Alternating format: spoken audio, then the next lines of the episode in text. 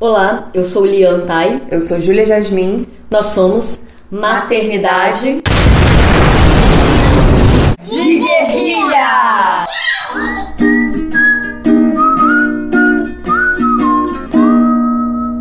Oi, gente. Olá. Hoje nós vamos falar sobre abandono afetivo na maternidade. É muito comum a gente se tornar mãe e de repente se sentir ou se ver abandonada afetivamente, afetivamente, né? Afinal, são tantas transformações, muda o nosso tempo, a maneira como a gente se dedica aos relacionamentos e nisso muitas vezes vem com muita força esse abandono afetivo. Para falar sobre isso, a gente convidou uma pessoa muito especial para dialogar com a gente, que é a Liz Gomes. Ela é mãe do Eros, de três anos, e do Rudá, de sete meses. Oi, tô muito feliz por estar participando e contar de alguma forma essa história, compartilhar com outras pessoas porque vocês não estão sozinhas. Hoje o episódio vai ser mais que especial com efeitos sonoros, porque o Rudá tá aqui com a gente, o bebê de sete meses, e a gente vai gravar, como vocês sabem, dando conta aqui de tudo ao mesmo tempo, né? Desse jeitinho maternidade de guerrilha de ser. Acho que todas nós que estamos aqui temos experiências fortes desse abandono afetivo que a gente experimenta quando a gente se torna mãe, quando a gente é mãe. E eu acho importante falar sobre ele, porque não é a minha história ou a história da Liz ou a história da Júlia. Acho que em certa medida, quase todas as mães se sentem de alguma forma abandonadas afetivamente, ameaçadas também. Então a gente falar sobre isso é uma forma de a gente se fortalecer e de a gente entender que é estrutural. Quando a gente tem filhos, as pessoas começam a falar: você tem que se cuidar, você tem que se vestir bem, porque senão você vai perder seu marido, você tem que dar atenção para ele. É o momento que a gente não consegue dar atenção pra gente e cobram que a gente tem que dar atenção pro cara. O mais cruel é que sim, você pode perder seu marido sim. É muito cruel as pessoas falarem isso, mas é uma realidade também. A gente tem passado, a gente passa por coisas parecidas que podem ter um caminho ou outro, mas tem essa medida do você não conseguir dar conta e você tem que continuar sendo interessante, desejável pro cara. É muita pressão em cima da gente e de manter um relacionamento, um casamento, como se fosse nossa responsabilidade. As mulheres são as responsáveis por manter um casamento e além de elas serem as responsáveis, elas são as pessoas que mais estão sob pressão ali. Elas são as pessoas mais sobrecarregadas com a maternidade. Então, às vezes, vem com uma cobrança e, e com consequências, né? Que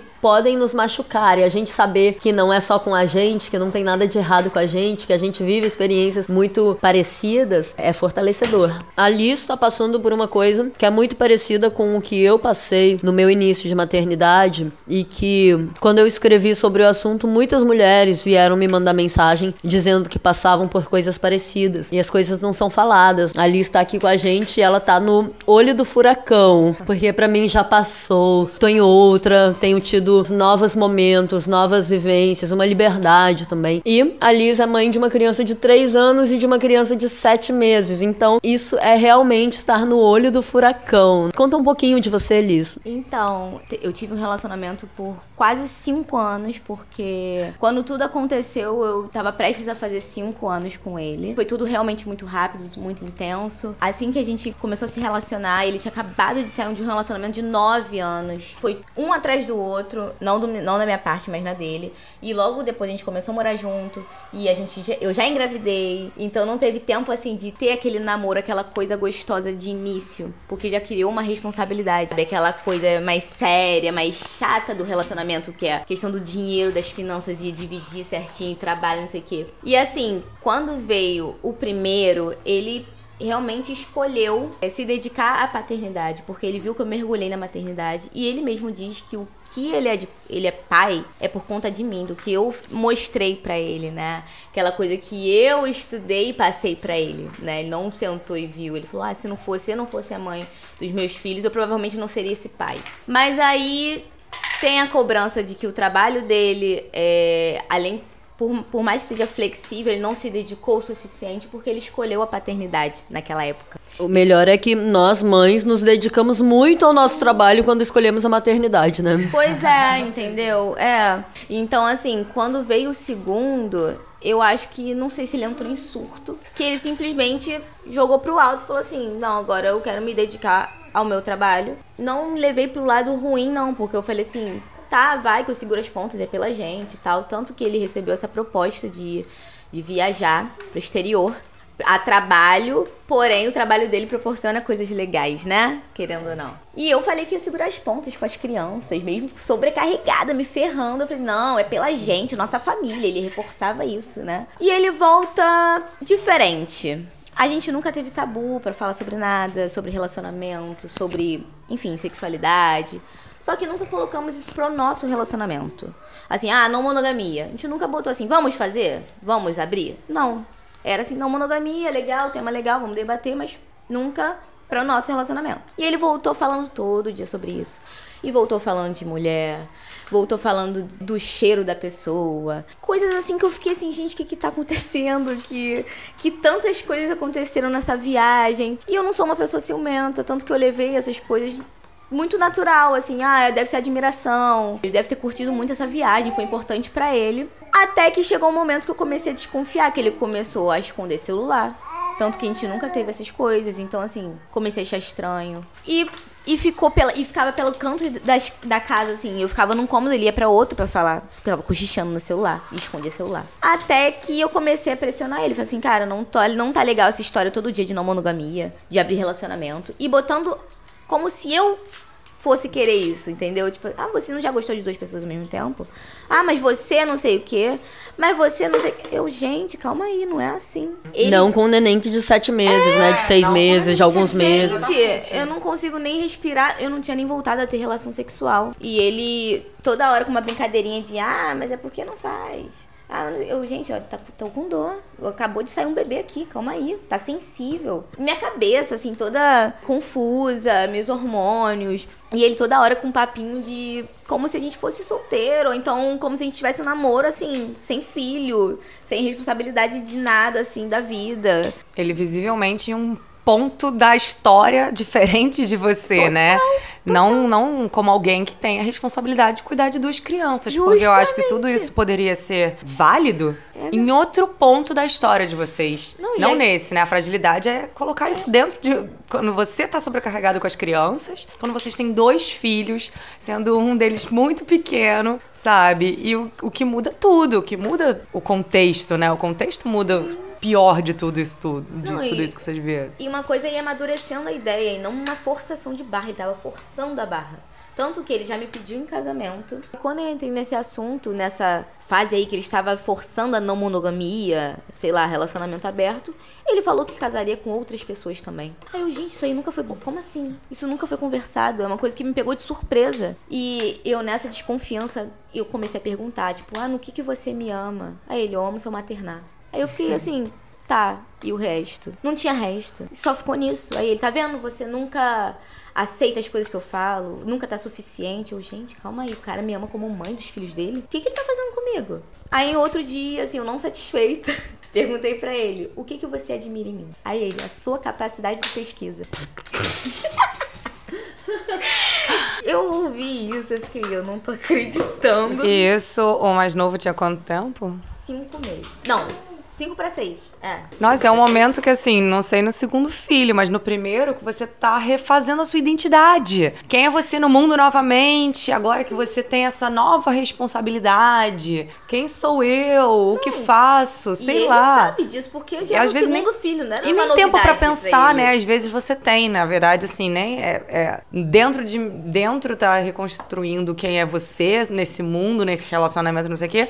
Mas, na verdade, nem tem tempo, às vezes, de pensar, porque você tá tão tomada ali pela rotina, por tudo, pelos afazeres. Eu é. me senti.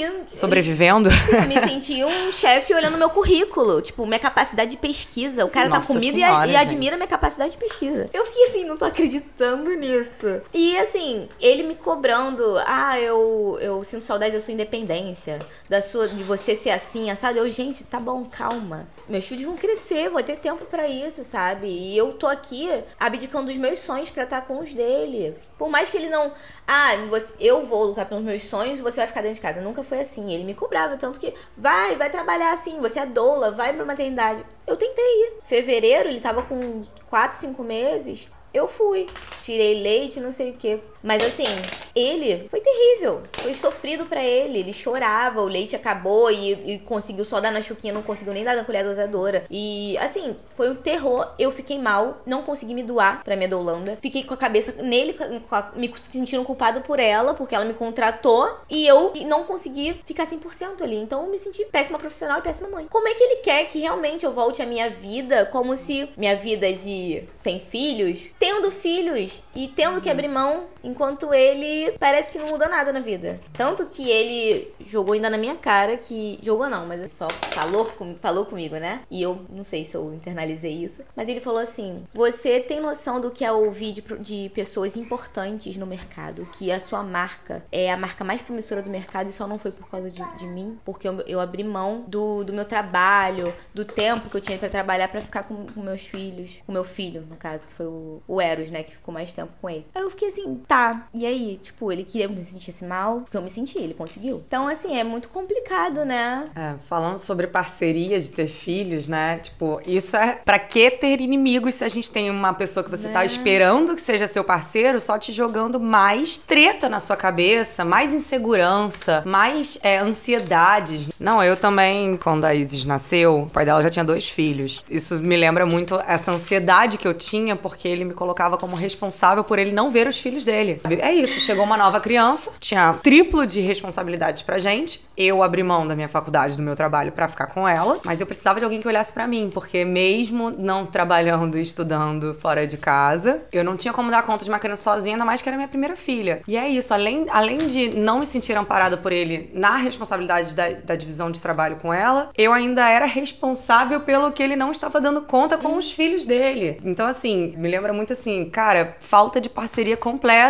de uma outra pessoa e ele também, como você, desculpa, pegar os paralelos da história que acabou me lembrando. Ele resolveu que ele tinha que estudar para melhorar o cargo dele, porque agora que tinha um novo filho, ele tinha que ter um cargo melhor para poder dar conta financeiramente. Ou seja, ele tinha o horário de estudo dele. Assim que a Isis nasceu. Na primeira semana de vida dela, ele tinha horário de estudo. Então, assim, é aquilo que a gente falou desde o início, só muda de lugar. Pois cara. é. Não foi, não foi só comigo, não foi só com você. É isso, né? Ele sempre tem a desculpa do que eles querem, para justificar o que eles querem fazer, na verdade. Tanto que eh, no início do nosso relacionamento, ele falou que, que o que não agradava na outra menina, né? Não, não é que não agradava, mas não era compatível com ele em relação à parceria, justamente. Que outra menina? A ex dele, que namorou por nove anos que justamente ela não participava da vida dele, da vida profissional dele. Tanto que ele trabalha, ele é artista, então assim, design e tal. Então os eventos que ele vai a trabalho, network e tal, são todos muito legais. Assim, são eventos que não são somente a trabalho. Você se diverte, você bebe, você brinca, você conhece pessoas novas. E ele, nossa, você é assim, maravilhosa, não sei o quê. Até que chegou o ponto dele não querer mais estar comigo, não falava, mas eu, e começou a falar que eu estava incomodando ele de estar nos lugares. Ele não se sentia 100% ele nesses eventos. Quando quando eu estava presente. Porque ele ficava com a cabeça em mim, achando que, que eu estava sozinha, sendo que ele nunca precisou me apresentar para ninguém, porque eu sou aquela comunicativa, eu chego e sou simpática com todo mundo, né, né? E eu comecei a estranhar muito isso. Eu falei assim, gente, a coisa que ele mais admirava em mim agora tá incomodando. Aí ele foi simplesmente pra Madrid, quando ele tava com quatro meses. E eu segurando as pontas aqui, eu simplesmente descubro que ele me tava me traindo lá com uma mulher casada, com uma filha, que ele me fez ir no aniversário da filha dela. E eu sabendo de nada. Fui num show e ela estava lá com o marido. Marido, inclusive, é, que pegou o Rudá, sabe, pra ninar lá, sabe? Super assim, gente boa mesmo, sabe? Porque tinha necessidade, não tinha obrigação nem nada, mas achei legal da parte dele fazer isso. E sabe quando você sente um clima esquisito e não sabe explicar o que é? E era justamente eu naquele momento. Eu, gente, tô sentindo uma coisa esquisita, não sei nomear o que, que é, o que, que tá acontecendo. Quando eu descobri, gente, foi um, não sei, eu fiquei, não acredito nisso. Eu não tô acreditando. Porque ele nunca me deu motivo, querendo ou não. Ou então eu nunca percebi também, né? Foi horrível. Foi horrível. Foi numa madrugada que me deu um estalo e eu consegui ver tudo prints. Eu vi coisas que eu não imaginava que era desse nível. É que é isso, né? São processos que são válidos de se viver, mas entendendo o conjunto da coisa e a sua responsabilidade na ocasião. Eu hoje me interesso e, e sou não monogâmica, depois de muito estudo sobre o assunto. Mas, por exemplo, a Bia, que participou do nosso episódio sobre não monogamia, na época que eu não era, ela, ela disse que ela e o companheiro dela eram não mono, e quando ela engravidou, eles se olharam e falaram: vamos ficar só a gente agora? Quando a, a criança cresceu um pouco, ela tomou a iniciativa de falar: agora eu quero voltar a ficar com outras pessoas, vamos reabrir. É uma coisa muito do momento errado mesmo, porque quando uma das pessoas é impossibilitada de viver qualquer outra coisa, existe uma assimetria que vem desse privilégio de ser homem, né? No meu caso foi uma coisa parecida quando a paz Tava com um ano e meio. Assim, desde que ela nasceu, eu me sentia muito só. Não, não porque eu me sentisse muito só,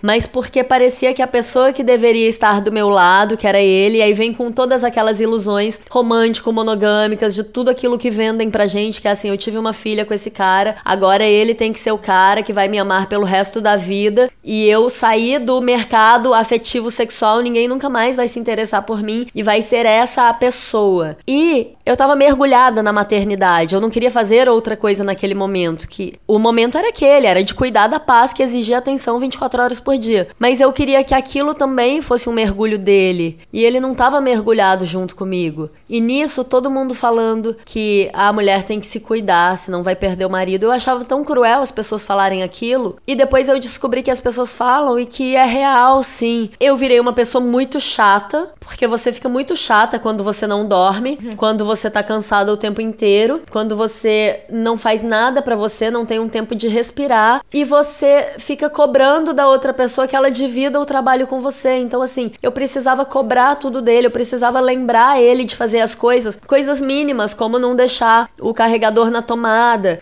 sabe, não deixar a tesoura ao alcance, coisas assim, importantes e muito mínimas. Eu tinha que lembrá-lo tudo, então de repente eu era uma pessoa chatérrima, sem contar que os hormônios já deixam a gente chata, sem contar que eu não tinha interesse sexual nenhum até os dois anos da paz, porque os meus hormônios estavam revirados, estavam direcionados para amamentar e cuidar de uma criança, e ele não conseguia me dar afeto que não fosse sexual. Eu sentia falta de afeto, eu sentia falta de cuidado, eu sentia falta de carinho, e qualquer aproximação corporal dele era com um, uma abordagem sexual e às vezes eu cedia, todas as pouquíssimas vezes que eu transei antes dos dois anos da paz foi por livre e espontânea pressão. Eu não queria, eu não tinha prazer, meu corpo não estava pronto e era a minha forma de dar uma atenção que eu acho injusto porque era um momento em que eu precisava de atenção. Era um momento que eu dava tudo de mim para criança e eu precisava receber de uma outra pessoa. E eu cedia às vezes, pouquíssimas vezes eu cedia sexualmente, mas eu queria um afeto que não fosse sexual. E esse afeto que não vinha. E ao mesmo tempo, você vê o homem passando pelo processo dele, que é assim, se você não faz sexo com ele, não dá atenção para ele, ele entra naquele buraco negro dele de, de se, se sentir desamado e abandonado. Ele entrou nesse buraco negro de se sentir sem valor, porque se não tem uma mulher fazendo tudo pelo cara,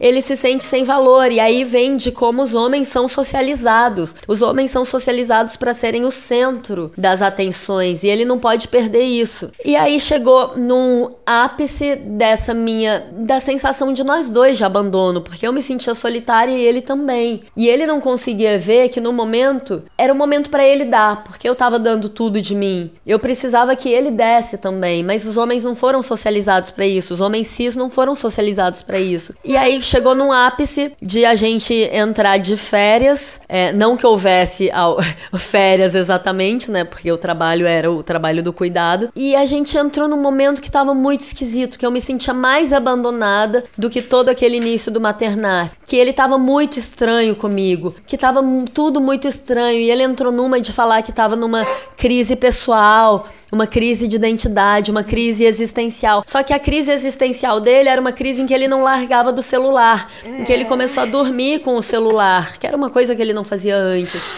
E nisso, eu não sabia quem eu era, eu não tinha vida social, eu não tinha. Eu achava que eu tivesse saído de vez do mercado afetivo sexual. Eu achava que eu nunca mais seria interessante para ninguém, eu não tinha tempo de olhar para o lado, eu não tinha um momento só meu, sem a minha filha. E ele entrando nessa cri nisso que ele chamava de crise existencial e que não largava o celular. A gente passou um mês de férias, foi umas férias em que eu sofri muito, foram extremamente dolorosas para mim, que eu ia dormir assim, tipo, meio em pânico, eu não conseguia dormir, ele dormia em outra cama porque ele queria ficar falando com ela de madrugada no celular, ele ia dormir no outro quarto, eu não sabia nada disso. Um dia eu descobri que ele tava me traindo assim, trocando mensagens românticas, é uma traição, né? Trocando mensagens românticas com uma menina de Portugal que o seguia por minha causa. Ela me seguia, foi ver quem era o fotógrafo da minha foto, chegou a ele e os dois estavam apaixonadíssimos trocando mensagens românticas. E não foi só sobre ele estar apaixonado por outra pessoa. Foi também pela lógica da monogamia que quando você tá apaixonado por uma pessoa, você descarta a outra. Sim. Então, era o momento mais vulnerável da minha vida. E eu fui descartada no momento mais vulnerável da minha vida. Isso foi uma coisa que eu não consegui superar. Porque fica parecendo que é sobre controle do outro corpo. Ah, o outro não pode gostar de outra pessoa. O outro não pode ter afetividade. Mas é sobre essa assimetria das relações. É sobre uma pessoa poder explorar a própria sexualidade e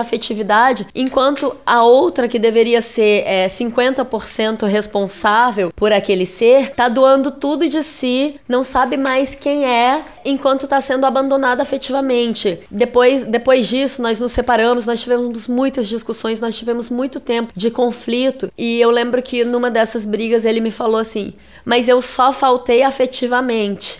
Acontece que só a falta afetiva, no momento em que você entregou tudo de si, que você não sabe quem você é, que você tá completamente vulnerável, é muito grande. Talvez afeto seja o que você mais precisa naquele momento. Além, claro, da divisão de trabalho. É, eu acho que nesse momento de vulnerabilidade extrema, que é o puerpério, né? Que é quando eu também me senti mais abandonada afetivamente, é quando quando o meu ciclo social mudou completamente. Quando eu não cabia mais nos lugares onde eu me sentia bem-vinda, onde eu me sentia amada, onde eu tinha é, prazeres, né, da vida, onde eu tinha é, aquele retorno de contato humano. Esse momento que a, que a minha filha nasceu foi quando isso tudo foi tirado de mim de, de uma vez assim só eu perdi todo o meu contato social com as outras pessoas. E você começa a sentir que tá incomodando, né? É. Que você, tipo, nossa, isso aqui não é ambiente, mas isso aqui não é momento, isso aqui não sei o quê. Eu- Não, é, quando eu me sentia completamente sem saber como me colocar no mundo. E Então, assim, era muito centralizado nele, no pai da minha filha, o afeto que eu recebia. E ele, como pessoa central, tava preocupado em, enfim, com outras coisas. Ele diz hoje em dia que passou por uma depressão, que reconhece que ele passou por uma depressão assim que a Isis nasceu. E eu falo, cara, ele se dá direito a estar deprimido, sabe? Quem, quem gestou fui eu. Quem amamenta agora sou eu. Quem acorda à noite sou eu. E ele se dá o direito de estar deprimido, sabe? Isso é muito doido. Hoje em dia, que a minha filha tem quatro anos, eu tenho afeto de outras amigas, eu tenho afeto de outras coisas. Tipo, não é tudo centrado no meu, no meu relacionamento romântico, né? Como era naquela época. Eu acho que, assim, é, o mais grave disso tudo é que naquela época não tinha outras formas de afeto. Hoje em dia, com a minha filha grande, eu tenho milhar, milhares de outras formas de afeto. E que eu consigo encher meu potinho de afeto. Então, o relacionamento, ele vem como uma outra forma. Mas nesse momento no qual eu escolhi ter filho dentro de um relacionamento, é papel da pessoa, assim, ela tá... Ela, ela olhar pra você nesse ponto, né? Porque você, você não consegue. Você não consegue buscar afeto em outras coisas. Você não consegue mal olhar pra si, mal se alimentar, mal fazer o básico da sobrevivência. Quanto mais uma coisa subjetiva, que é você se sentir amada, bem-vinda no mundo, achar o seu lugar, enfim, passar o puerpério, que é uma coisa assim, agora parece um pouco mais fácil, mas assim, agora que passou, parece mais fácil. Mas, cara, o puerpério é a parte mais vulnerável que eu já vivi na minha vida, a época mais vulnerável que eu já vivi na minha vida, sabe? Mas é, é isso, sabe? Não sei se ele tava tão imerso nessa situação de estar gostando de outra pessoa e não se importar com a outra, que ele começou a fazer coisas que ele nunca fez. Assim, ele chegava em casa, ai, estou sem fome, eu achando que o cara tá depressivo. E eu me preocupando, eu, nossa, isso é preocupante, vai procurar um psicólogo. Não, você precisa se alimentar. Enquanto ele já tinha comido, sei lá, o, o que na rua. E o fato dele, por exemplo, a gente também viajou, é, passou um final de semana na casa do chefe dele e ele mandando foto pra ela do lugar. E ele falando, ah, eu queria que você tivesse aqui. Sabe, eu lá com os filhos dele, num lugar super legal e ele não estava lá 100% comigo, com as crianças. Isso doeu. E, e os amigos dele nessa viagem, sabendo. E falavam dela com a maior naturalidade, como se fosse realmente só uma amiga. Que ela é, ela é assim, assado, gente boa, ad, admirável, não sei o quê. E ela levanta pautas de negritude, espiritualidade no meio de uma traição, sendo que o marido dela é preto e ela trai o marido dela. Trai a filha dela, que enquanto ela está trabalhando, viajando, ela faz o que tem que fazer na rua, enquanto ele fazia a mesma coisa, sabe? Comigo. De, ai, ah, estou trabalhando, é pelos meus filhos. E não tava só trabalhando. Até hoje, depois do término, ele continua fazendo isso. Ele pediu uma licença paternidade para não, pra não ser pai durante 15, durante 15 dias. É uma, uma, uma férias da paternidade. Sim, né? exatamente. Durante 15 dias até o desfile da, da, da coleção dele. E simplesmente fala que não dá para voltar para casa porque sai muito tarde e tal, sendo que eu sei que teve dias que ele saiu 7 horas da noite. Sei que daria muito bem para pegar um trem e voltar para casa, ver as crianças, mas já basta uma videochamada, uma fotinho, um vídeo. É muito fácil ele poder ser homem, ser profissional, enquanto eu só sou mãe. Muito fácil. Não, isso tudo numa relação extremamente assimétrica, né? Sim, total. Porque isso tudo a tudo bem, o, o, casal ele pode ter reviravoltas, né? Eu tô falando isso porque assim, tudo que você fala, eu ouvi do pai da minha filha quando eu quis separar. A grande diferença é a bagagem que a gente traz, eu tendo me dedicado exclusivamente aos, à minha filha, dois anos e meio, e agora sim querer um tempo profissional. Agora que minha filha cresceu um pouco mais, eu querer voltar a ter novos ciclos de amizade, a querer voltar para o mundo, mas eu saí. Eu saí. Eu fiz uma, uma, parte muito bem feita. Eu me dediquei exclusivamente a ponto de não ter mais nenhuma amiga do meu ciclo antigo que conseguisse conviver comigo. Eu me entreguei, eu vivi e agora eu quero um tempo pra voltar a fazer as coisas que eu não fazia. E sabe? É... é completamente diferente de você que assim, ele não.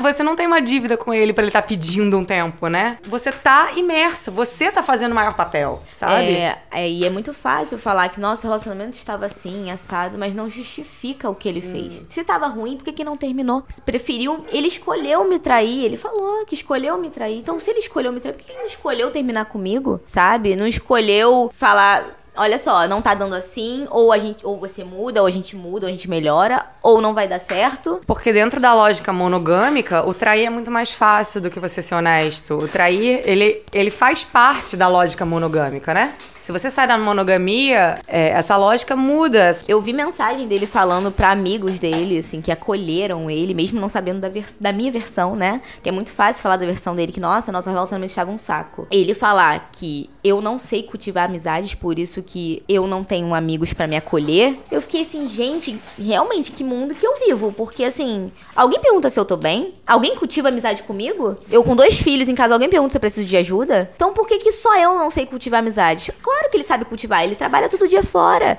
Ele vê os amigos dele sempre. Eu fico sozinha em casa o dia inteiro com meus filhos. Eu não consigo sair com os dois sozinha. Inclusive, foi esses dias no mercado com uma amiga. Aí ela, Liz, como é que você ia vir sozinha com essas duas crianças? Como? Aí eu falei assim, ah, mas é agora o que eu tenho. Eu tenho que me virar. Eu não tenho ele mais. Então, assim, é muito fácil ele falar que sabe cultivar amizades enquanto eu não sei. Porque ele tá sendo acolhido sem saber em minha versão, sem querer saber Imagina, não sei, sabe? Eu acho que é a questão do, do patriarcado mesmo, de achar que o homem é coisa de homem. É, não, tanto que o pai dele, ele tá reproduzindo o que o pai dele fez. E ele sempre abominou isso. Porque meu, minha mãe sofreu muito com meu pai. Um absurdo que meu pai fez, ele tá fazendo igualzinho. De chegar de barriga cheia em casa, né? Muito entre aspas E a mãe descobriu depois que as coisas que ele estava fazendo fora de casa, de, a, de amigos sacanearem a, a, as namoradas e tal. E ele é o primeiro a defender. E ele agora está nessa posição de sacanear. E todo mundo tá assim, nossa, não esperava isso dele, que absurdo. Primeiro que ele é um paizão, segundo que para mim o relacionamento de vocês era perfeito. Eu, gente, não existe, primeiro não existe relacionamento perfeito. Mas assim, realmente, ele se mostrava uma pessoa que eu não, nem eu esperava isso dele, porque a gente, querendo ou não, a gente entra e fica assim, ah, mas que acontece tanto e tal. Mas assim, juro, eu, eu achei que eu fosse ser essa minoria. Não sei, eu achei que fosse especial, né? Das, exatamente, dei sorte. Para começar, é desonesto chamar de não monogamia, né? Para começar, assim, querer propor não monogamia no momento do puerpério, num momento em que não existe simetria nenhuma, já é bem injusto. E depois chamar isso de, de não monogamia é uma falta de conhecimento mesmo, né? Porque a não monogamia ético-política fala sobre responsabilidade, hum. fala sobre não descartabilidade. A lógica da descartabilidade é da monogamia. Depois de passar por tudo isso, quando a minha filha começou a ir para a escola, quando eu e o pai dela começamos a dividir minimamente cuidado com ela, eu sentei com ele e falei: agora eu tô pronta para falar sobre abrir o relacionamento. Ele levou um susto. Ele não queria abrir o relacionamento. Eu falei: eu não quero levar as coisas de uma forma desonesta. Eu não quero passar de novo pelo que eu passei no momento que eu tava vulnerável, no momento que eu não era capaz de pensar em fazer outra coisa que não estar com a paz. Então, assim, se a gente não pode negar nossos desejos, se a gente quer olhar para os nossos desejos, se a gente quer seguir os nossos desejos, vamos falar honestamente. Mas existe a hora para isso, porque você falar sobre você seguir os seus desejos enquanto a outra pessoa tá fazendo um trabalho que é seu, que é o trabalho do cuidado que deveria ser dividido, não é o momento. E aí tanta coisa, né, do que você me falou, essa frustração na carreira. Ah, porque eu deixei de crescer, porque eu fiquei cuidando do nosso filho. Todas as mães, todas as mães deixam de crescer na carreira e perdem espaço, se não perdem o emprego, porque escolhem cuidar dos filhos. E quando um homem faz, a culpa ainda é da mulher, porque é a mulher que tem que sustentar o crescimento de carreira do cara. Então é tanta coisa que é jogada sobre a gente. E vo você estava falando de, dessa outra mulher é, entra num lugar assim. Eu comecei a ter muita raiva dessa sororidade hipócrita, disso que chamam de sororidade, porque com certeza absoluta, a pessoa responsável, a pessoa que te engravidou e que se comprometeu com você, é o pai da criança. Agora, eu passei por coisa parecida também de se a menina é, o seguia por minha causa, ela vinha, ela via minhas postagens. Todas as minhas postagens naquele período eram pedindo ajuda. E era uma menina que fazia rodas de mulher, rodas de mulher, as mulheres com flores na cabeça se abraçando. E assim você tá reforçando o patriarcado fudidamente. Você tá reforçando muito o patriarcado. Quando eu escrevi sobre o assunto, que eu passei sobre isso, eu, eu escrevi um texto que era é, Carta a uma Maria, que era para essa garota que era Maria. Ela tirou a, o Maria do nome dela, fechou o perfil dela. Nem, nem falei o nome completo, nem falei o segundo nome, mas ela tirou tudo, ficou com medo, eu não apontaria quem ela era, mas muitas mulheres vieram me dizer: olha, eu já fui a Maria. E agora que eu passo pelo outro lado, eu sei o que é. Eu já fui a menina que tinha um caso com um cara falando: nossa, coitado, a, a mãe dos filhos dele, a mulher dele é uma louca. A, a mulher dele é uma chata louca, coitado. E eu estou aqui de gostosona. Então, assim, uma menina muito mais nova do que eu, que abraçava as mulheres, fazia roda de mulheres. Não sei se ela usava a palavra sororidade, mas rodas de mulheres que blá blá blá blá blá blá. Enquanto reforçava muito o patriarcado. Eu, recentemente, por exemplo, no carnaval, eu fiquei com um garoto que eu conheci na hora e depois eu descobri que ele tinha namorada. Ele fez uma postagem de aniversário pra namorada dele. Eu fui lá e falei: meu filho, é o seguinte, eu queria te falar que caso o seu relacionamento seja aberto, ignora o que eu vou dizer, mas se for fechado, eu não teria ficado com você se eu soubesse que você tem namorada, porque eu não quero reforçar o patriarcado, eu não quero reforçar relações assimétricas. Eu hoje sou não mono, mas eu vejo a não monogamia como um posicionamento ético. Então eu não vou fazer isso, mas assim, nós mulheres, especialmente, né, mulheres cis hétero, a gente também tem um papel nessa história. Ah, temos que cobrar dos homens, sim, sabe? Temos que talvez pensar outras formas de se relacionar, de se relacionar com os homens. Agora, no momento em que a mulher tá mais vulnerável, dentro desse lugar de vulnerabilidade, dentro do lugar de que tem alguém para cuidar dos seus filhos e você tá confortável com isso, é fácil você ir viver os seus desejos. Então eu me vi realmente sem amigos, sem o meu, meu, meu projeto de futuro, vamos dizer assim, que era ele, querendo ou não, assim, da gente sonhar juntos coisas, fazer planos juntos. Enquanto, sei lá, eu tô com duas crianças agora sozinha, enquanto ele tá, tá afastado da paternidade. E assim, ainda saio como errada. Que, nossa, mas ele tá fazendo isso pelos filhos dele. Tudo bem que não é por você, mas é pelos filhos. Não, não é só isso, sabe? Ele não está fazendo só isso. Se fosse só trabalho, beleza. E ele quer sempre botar em pauta que é trabalho. Ah, mas meu trabalho é divertido, vou fazer o quê? Não é só trabalho que ele está fazendo. E mesmo essa coisa do trabalho, o homem está disponível para o trabalho, a mulher não tá, a mãe não tá disponível para o trabalho. Porque parece que quando é trabalho é digno, quando é fonte de renda é digno. E o homem nesse lugar do provedor e a mulher no lugar do cuidado. Então, assim, enquanto a gente para de trabalhar ou faz, sabe, mete o, os pés pelas mãos, perde emprego, tem várias questões, se, se, sente uma merda como mãe, porque tem que estar tá ali, mas tem que estar tá lá, sabe? É pro homem tudo é justificado nesse lugar do trabalho. É isso que você falou. Ah, ele reclamou como se fosse sua culpa de ele ter se dedicado ao filho e não ter crescido na carreira, mas todas as mães estão deixando de crescer na carreira. O trabalho, o trabalho remunerado é visto como a atividade mais digna da história, como se justificasse o homem não precisar cuidar porque ele está trabalhando. Mas ainda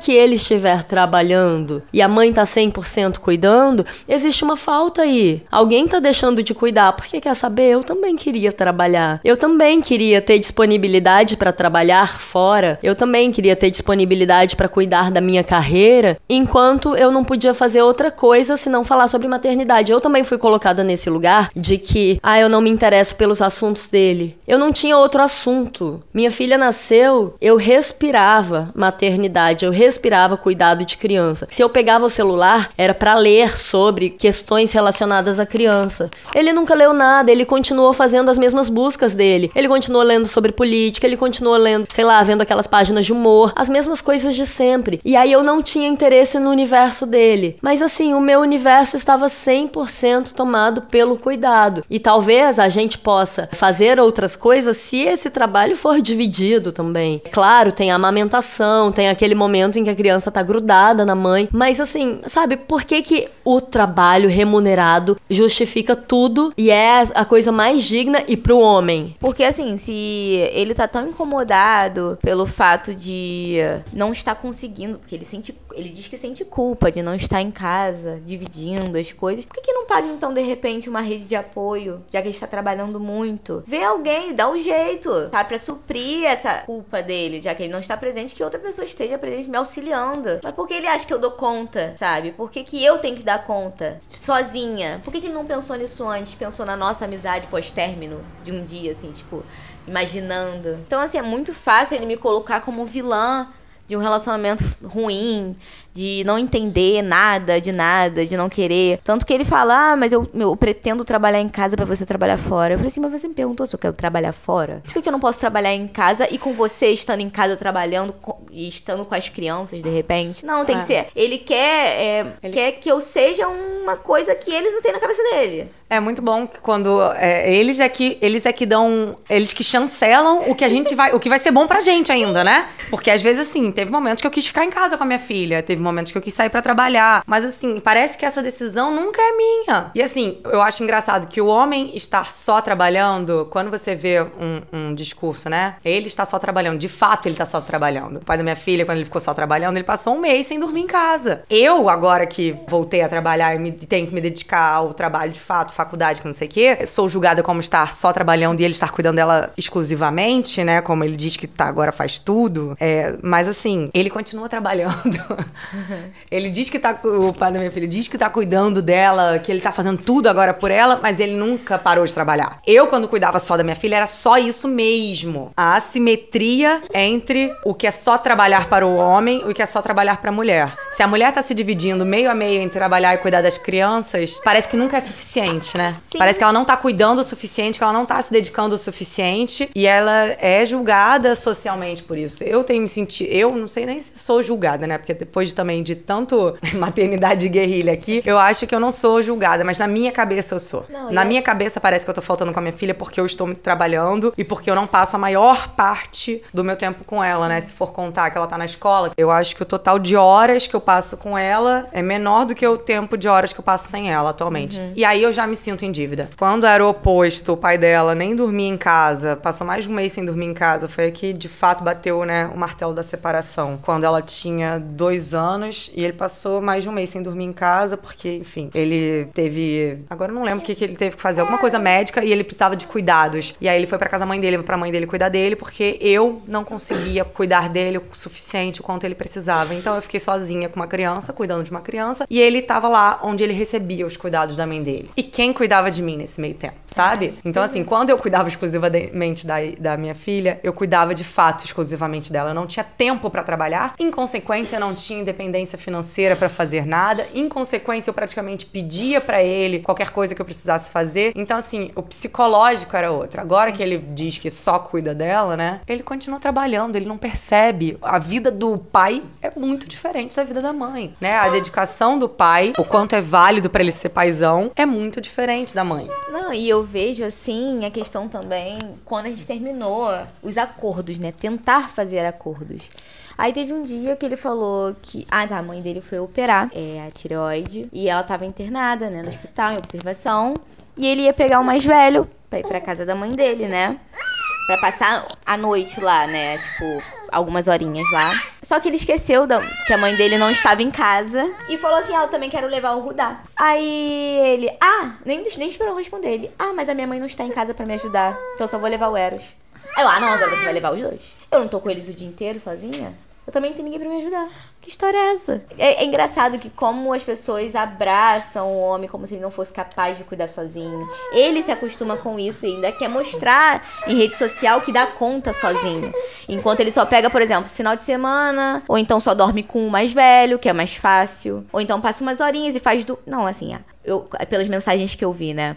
Nossa, você trabalha o dia inteiro, ainda passa na casa dela para pegar as crianças, fazer dormir. Ainda dorme com o mais velho às vezes, e final de semana se dedica a, a eles. E assim, eu sou a chata então da, da maternidade, que eu tô com a responsabilidade da, da, de educar né? Enquanto ele pega final de semana e vai pra piscina brincar, enquanto a comidinha está sendo pronta pela mãe, enquanto eu tenho que fazer comida, eu tenho que ficar com eles, eu tenho que dar conta do choro, eu tenho que dar mamar. E eu, é, eu faço ainda mochilinha pra ele pra, pra ele pra casa do pai. E quando eu. É, e eu falei pra ele.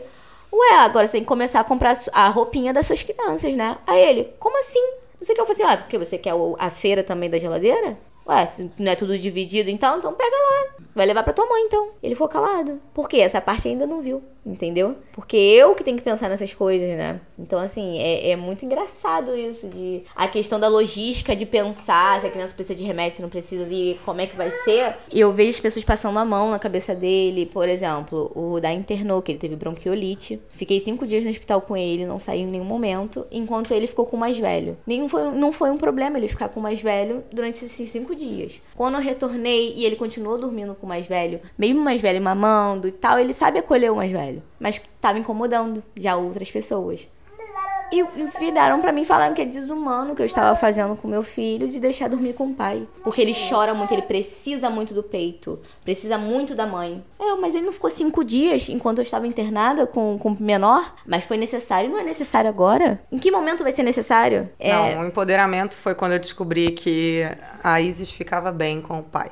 Exato. A Isis fica bem com o pai então agora virou uma chave e eu vou conseguir também dar passos, porque é isso, os meus passos foram sempre medidos por ela. Não foi na hora, ah, despertou uma coisa dentro de mim e eu quis começar. Não. Ela chegou num nível de maturidade que me permite olhar para fora desse círculo um pouco, me abrir, sabe? E mesmo assim, uma coisa que me irrita profundamente nessa simetria é quando eu tô trabalhando, eu tô trabalhando, tô cuidando dela, várias vezes eu tô fazendo tudo ao mesmo tempo, né? Essa semana mesmo não teve aula na escola porque a escola tava sem água. Tinha um dia que eu tinha um monte de trabalho, um monte. Eu tinha que tentar fazer tudo ao mesmo tempo, sabe? É, é tentar trabalhar, dar atenção no trabalho, com a criança pedindo para você brigar, brincar com ela, e você tentar dar conta de tudo ao mesmo tempo, que me deixa completamente zonza, sem paciência e sem conseguir dar conta, né?